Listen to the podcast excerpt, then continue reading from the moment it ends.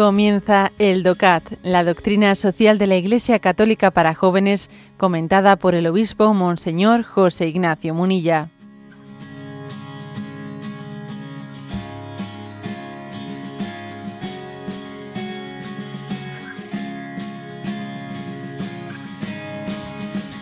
El punto 44. ¿Hay medios de comunicación buenos y malos?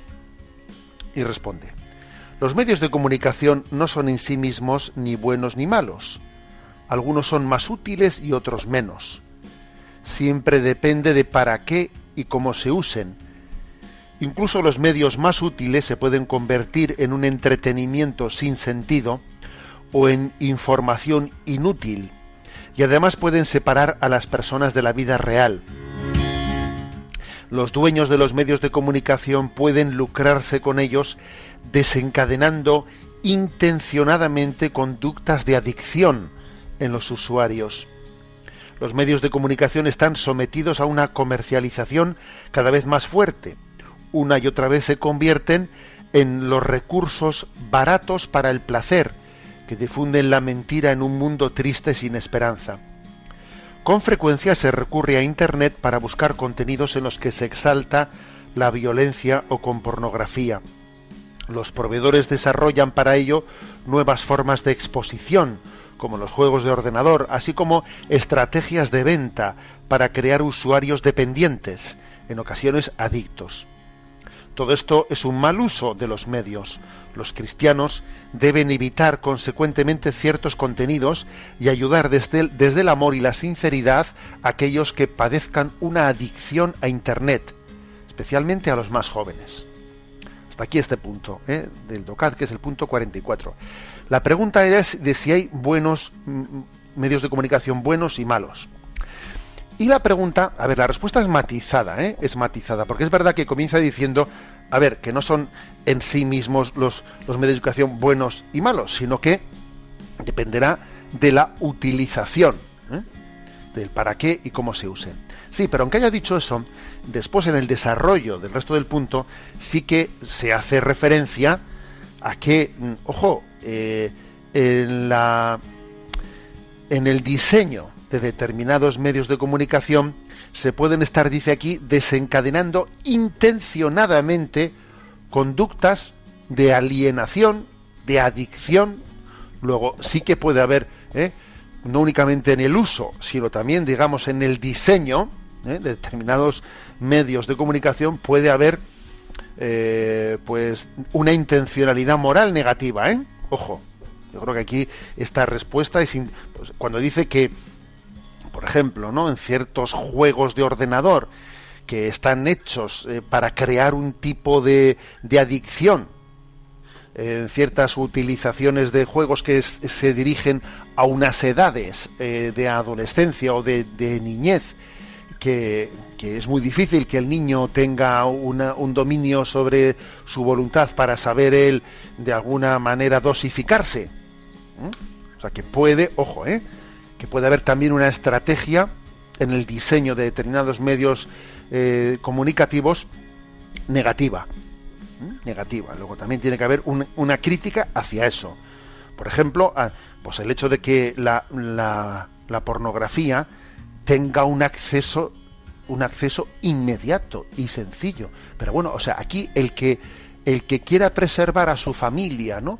De tener la pornografía metida en el centro de, en el centro de la vida, tiene él que montar una estrategia complicadísima para intentar poner un filtro, eh, pues a todo ello, ¿no? O sea, pero lo, vamos, lo normal es que esté dentro de, tu, de tu hogar y de tu casa. El que no, el que quiera preservarse de ello, casi tiene que montarse un castillo con foso de, vamos, con un foso de los cocodrilos para intentar que eso no llegue a su casa. Oiga, tenía que ser al revés.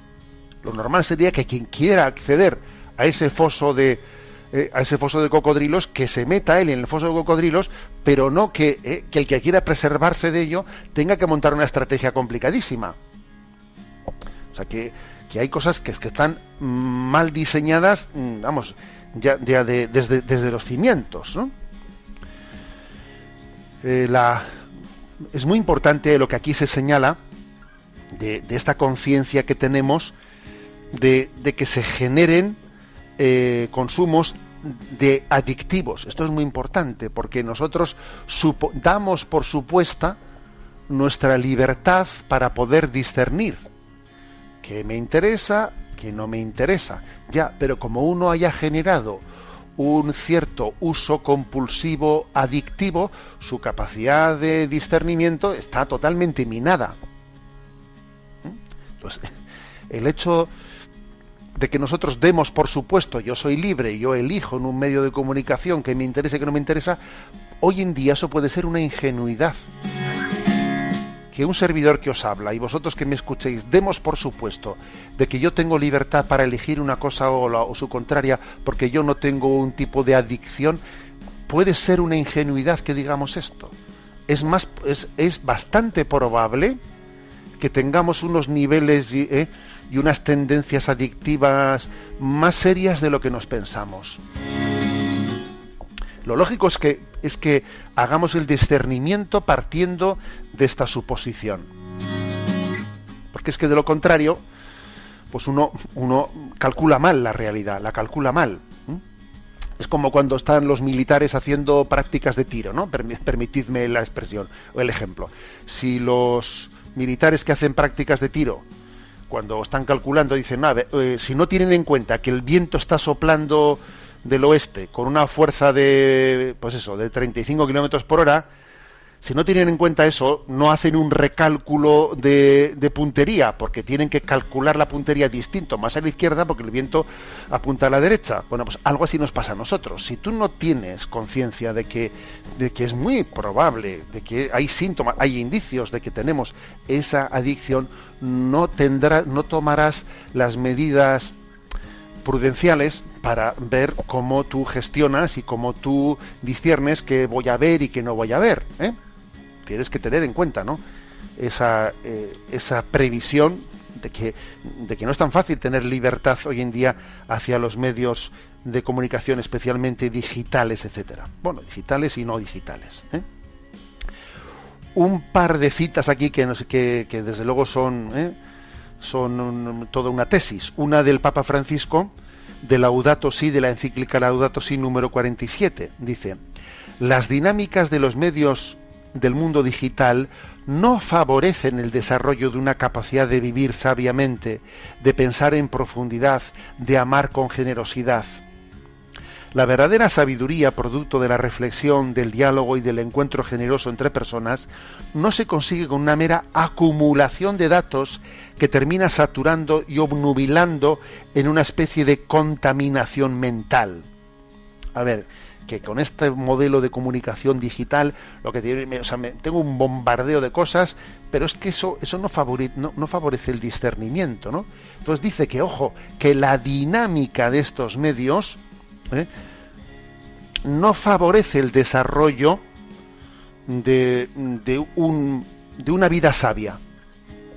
Es una denuncia no solo a, eh, ojo, esta denuncia no solo es a la mala utilización, sino de alguna manera eh, también es una, una denuncia al hecho de que eh, la configuración de los medios tal y como se está ofreciendo tiene, ¿no? tiene unos efectos mm, dañinos por sí solos. Y termina, por cierto, otra cita del Papa Francisco terminó con ella, dirigida a los periodistas el 22 de marzo del 2014, en el que les dijo: Desinformación es decir la mitad de las cosas, las que son más convenientes para mí, y no decir la otra mitad. Y así, el que ve la televisión o el que oye la radio no puede formarse un juicio perfecto porque no tiene los elementos y no se los dan. De estos tres pecados, por favor, por favor, huid.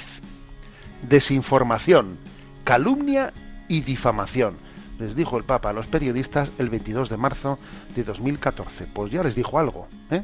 porque ciertamente también la profesión periodística es una profesión que tiene pues un alto riesgo mm, también eh, moral, como, como todas las profesiones, pero también la tiene de alto riesgo moral. Le dijo, por favor, huid de estas, de estos tres pecados, desinformación, calumnia y difamación.